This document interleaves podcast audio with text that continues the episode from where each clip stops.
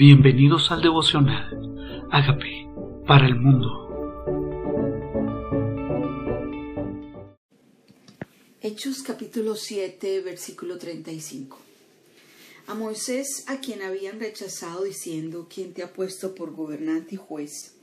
A éste lo envió Dios como gobernante y libertador por mano del ángel que se le apareció en la zarza. Dios tenía un plan Dios tenía preestablecido no simplemente el tiempo de esclavitud, sino también el momento de la liberación. Y a veces cuando estamos pasando por el momento adverso, se nos olvida que Dios tiene un plan y que siempre hay un rescate y que junto con el problema siempre Dios ha planeado la salida. Nos toca enfocarnos en su fidelidad, en que Él es fiel, que no nos dejará ser tentados más de lo que podamos resistir. Él tenía en plan este libertador a ese que Dios le habla en la zarza. Este lo sacó habiendo hecho prodigios y señales en tierra de Egipto y en el mar rojo y en el desierto por cuarenta años. Dios utiliza a Moisés, a este que primero se aira y mata a un egipcio, este que tenía eh, una formación no como hebreo, sino como egipcio. Y a veces nosotros pensamos que por las características, que por el pasado que tenemos, no podemos ser instrumento de Dios en sus manos. Y Dios a este mismo levanta por libertador como instrumento de liberación para sacar el pueblo de Israel. Este habiendo hecho prodigios, hizo prodigios, hizo milagros. Dice cuarenta años. cuarenta años. No sé cuánto tiempo te hayas dispuesto tú para servirle al Señor de pronto unos meses y te cansaste. Pero aquí estuvo Dios usando a alguien 40 años porque escuchó su voz 40 años caminando en el desierto, no en los momentos perfectos, no en las circunstancias perfectas. No siempre se le sirve al Señor en las circunstancias perfectas. Está Moisés siendo usado por Dios en medio del desierto. ¿Qué tal que tú seas usado por Dios en medio de tus propios desiertos? Dios también te bendiga y te use y aquí está él siendo usado. Este sacó habiendo hecho prodigios. Este Moisés es el que dijo a los hijos de Israel, Profeta, os levantará el Señor nuestro Dios en de entre vuestros hermanos, como a mí, a él oiréis. Este es aquel Moisés que estuvo en la congregación en el desierto con el ángel que le hablaba en el monte Sinaí y con nuestros padres que recibió palabras de vida para darnos. Esas palabras fueron palabras de vida. Era una persona común con una misión extraordinaria, con un llamamiento específico, liberación. Y de pronto el llamamiento que tú tengas no sea liberación y sea otro tipo de llamamiento. Pero Dios llama a Moisés para liberación y por eso no lo manda solo, su ángel está con él. Dice, a esto iréis. Dice, pero Dios hablaba con él en el monte Sinaí y recibió palabras de vida. A nuestros padres no quisieron obedecer, sino que lo desecharon, y en sus corazones se volvieron a Egipto, cuando dijeron a Aarón, a los dioses que vayan delante de nosotros, porque a este Moisés que nos sacó de la tierra de Egipto no sabemos qué le haya acontecido. Sí, y la gente era el perfecto líder, pero también a ese líder quisieron rechazar. Y también de ese líder se cansaron y también volvieron en su corazón a Egipto. Aquí está claro, ellos no volvieron físicamente a Egipto, pero en su corazón se volvieron a Egipto, se volvieron a sus dioses, a sus costumbres, a lo que eran antes. En su corazón volvieron a la idolatría. Y tenemos que revisar si el Señor nos ha sacado de algo que nosotros mismos estemos volviendo a eso, que también nosotros mismos estemos anhelando estemos deseando volver a Egipto. ¿En qué área de tu vida has deseado volver a Egipto? Tal vez has seguido caminando hacia la tierra prometida físicamente, pero tu corazón no está hacia el futuro. Tu corazón se mantiene en el pasado. Y en sus corazones volvieron a Egipto y dijeron, haznos, haznos dioses, porque Moisés no sabemos qué le pasa. Tal vez nosotros podemos estar sintiéndonos de la misma manera en algún momento y volvemos a Egipto en nuestro corazón. E hicieron un becerro y ofrecieron sacrificio al ídolo y en la obra de sus manos se regocijaron. Una vez más, nosotros podemos construir ídolos de la obra de nuestras manos, adorar la obra de nuestras manos y convertir en ídolo lo que Dios nos entregó para que nosotros poseamos. Y no para que nos posea a nosotros, la obra de nuestras manos, nuestro trabajo, nuestros regalos, nuestras bendiciones, podemos convertirlas en ídolos. Y aquí está, ellos las convirtieron en ídolos. En la obra de sus manos se regocijaron. Y Dios se apartó y los entregó a que rindiesen culto al ejército del cielo, como está escrito en el libro de los profetas. Sabemos que hay una cultura que ama la carta astral, el ejército del cielo, que adora y es guiado por los signos zodiacales, por las estrellas, y que empiezan a honrar a lo creado más que al Creador. ¿Acaso me ofreciste víctimas y sacrificios en el desierto por cuarenta años, casa de Israel? Antes bien llevaste el tabernáculo de Moloch, a la estrella de vuestro Dios Renfán, figuras que os hicisteis para adorarlas.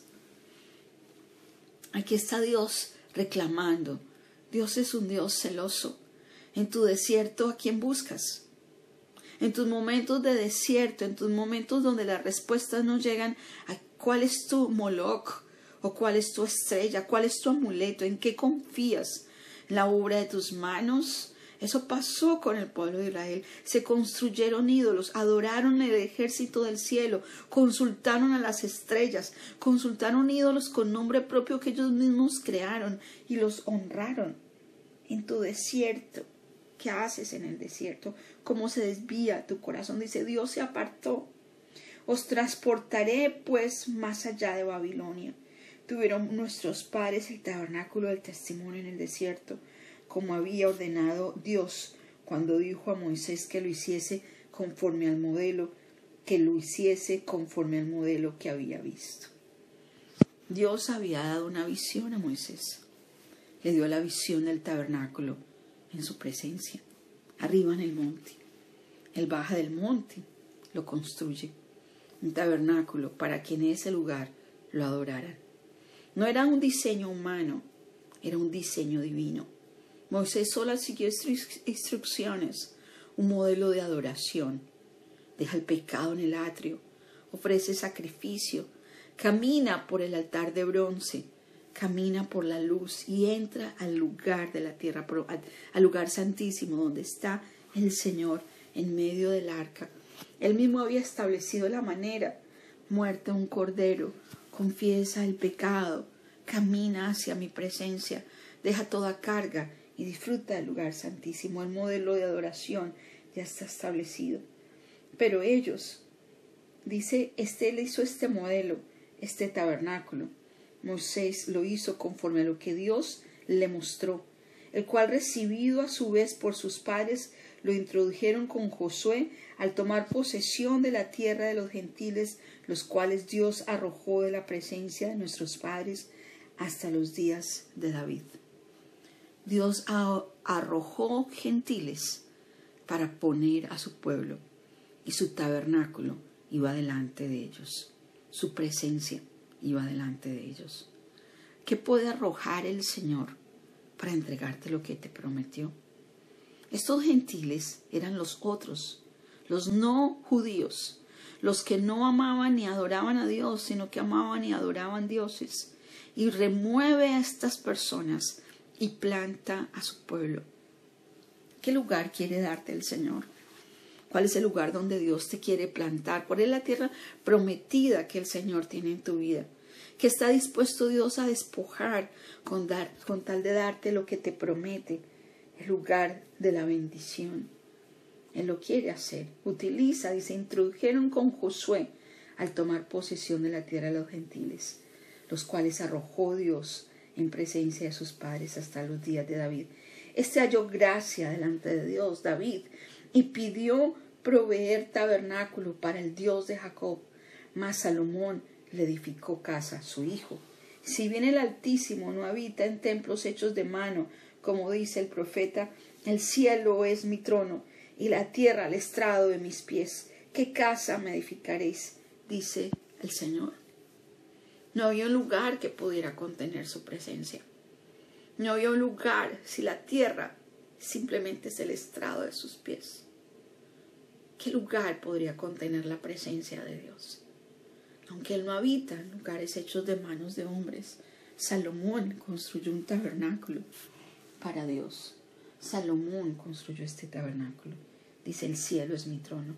¿Qué tal si nosotros entendemos que el trono no está en un lugar físico, sino que el trono está en el cielo, que el camino de Jesús y que nosotros podemos ir siempre a su trono. Él dice, ¿qué casa me edificaréis? dice el Señor. ¿O cuál es el lugar de mi reposo? ¿No hizo mi mano todas las cosas?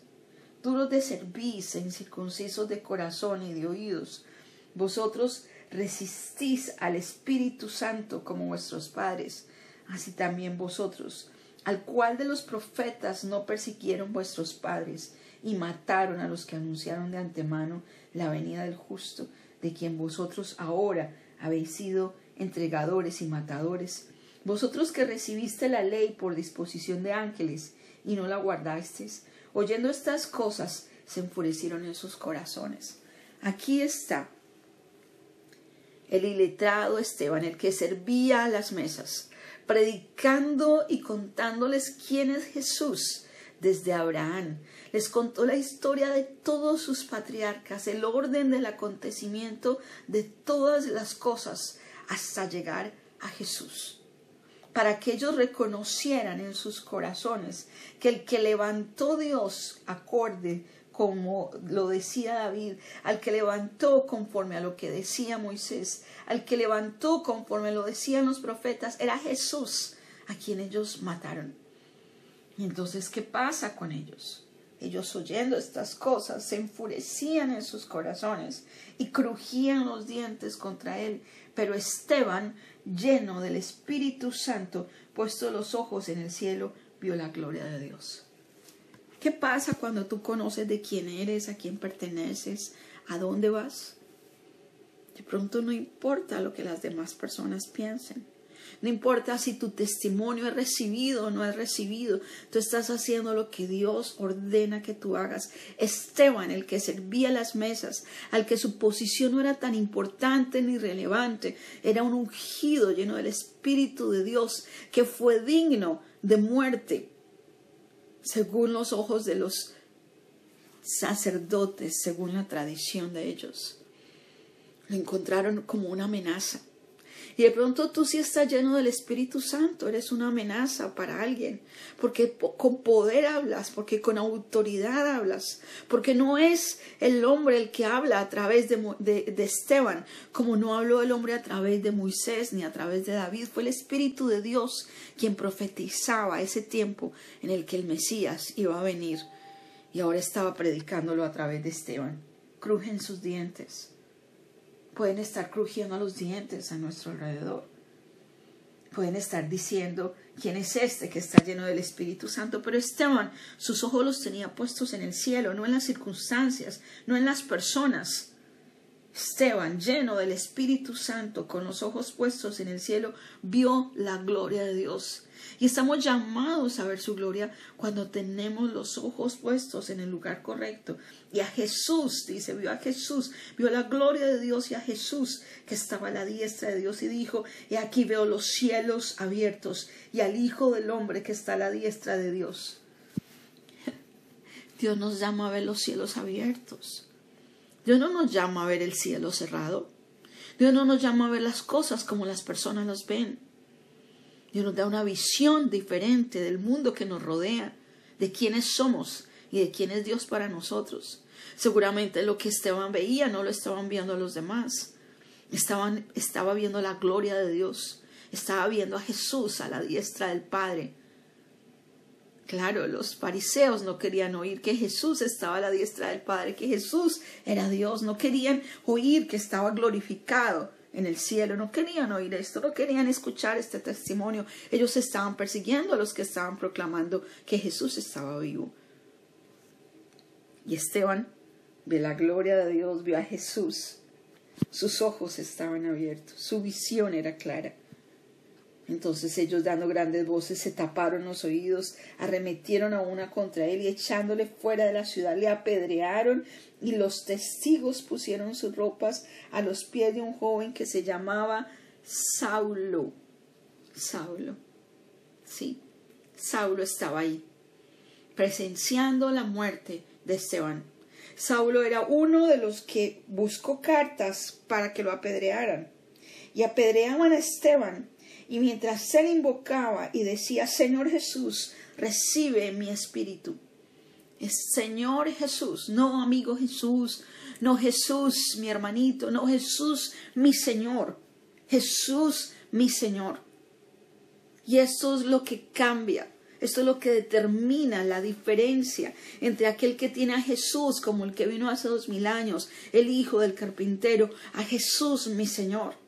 Eso hace que el enemigo cruja sus dientes. Eso hace que nosotros veamos los cielos abiertos. Eso hace que entendamos que la tierra no es lo único que nos que está a nuestro alrededor, que tenemos un llamado más alto, que nuestra visión es para arriba, donde está Dios en su trono, que nuestra mirada está puesta allá, que se menosprecia el dolor físico, la circunstancia del momento, por los ojos puestos en lo eterno.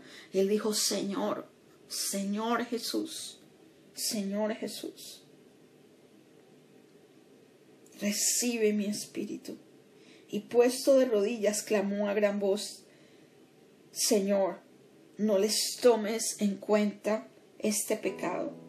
Y habiendo dicho esto, durmió. No les tomes en cuenta el pecado.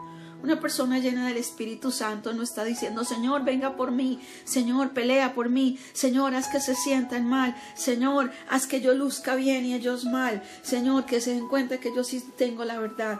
No es arrogante, no es pendenciero, no está peleando, no está injuriando, está diciendo, Señor, perdónalos. Su corazón está lleno de misericordia aún a sus enemigos que estaban dañando su cuerpo, pero no su espíritu. Era temporal que su cuerpo muriera. Aquí dice, durmió. Su cuerpo durmió, su espíritu llegó a la presencia de Dios. Él sabía quién iba y por eso dice, Señor, toma mi espíritu. Sabía que subía arriba, que su cuerpo quedaba aquí.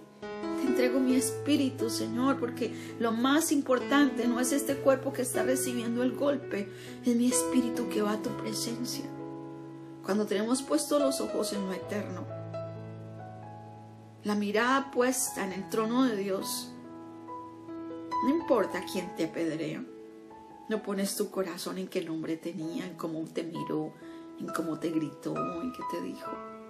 No es que vives para Dios. Ellos no entienden lo que están haciendo. Pero sí dice, perdónalos. Y durmió. Nosotros, la palabra de Dios dice, no quiero que te entristezcas sobre los que duermen.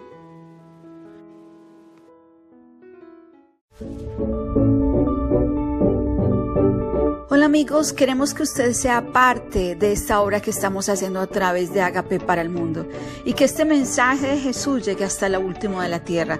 Si quieres donar en nuestra página web puedes hacerlo en agapeparalmundo.org o también a través de Cele en agapeoficial.gmail.com. Dios bendiga tu generosidad.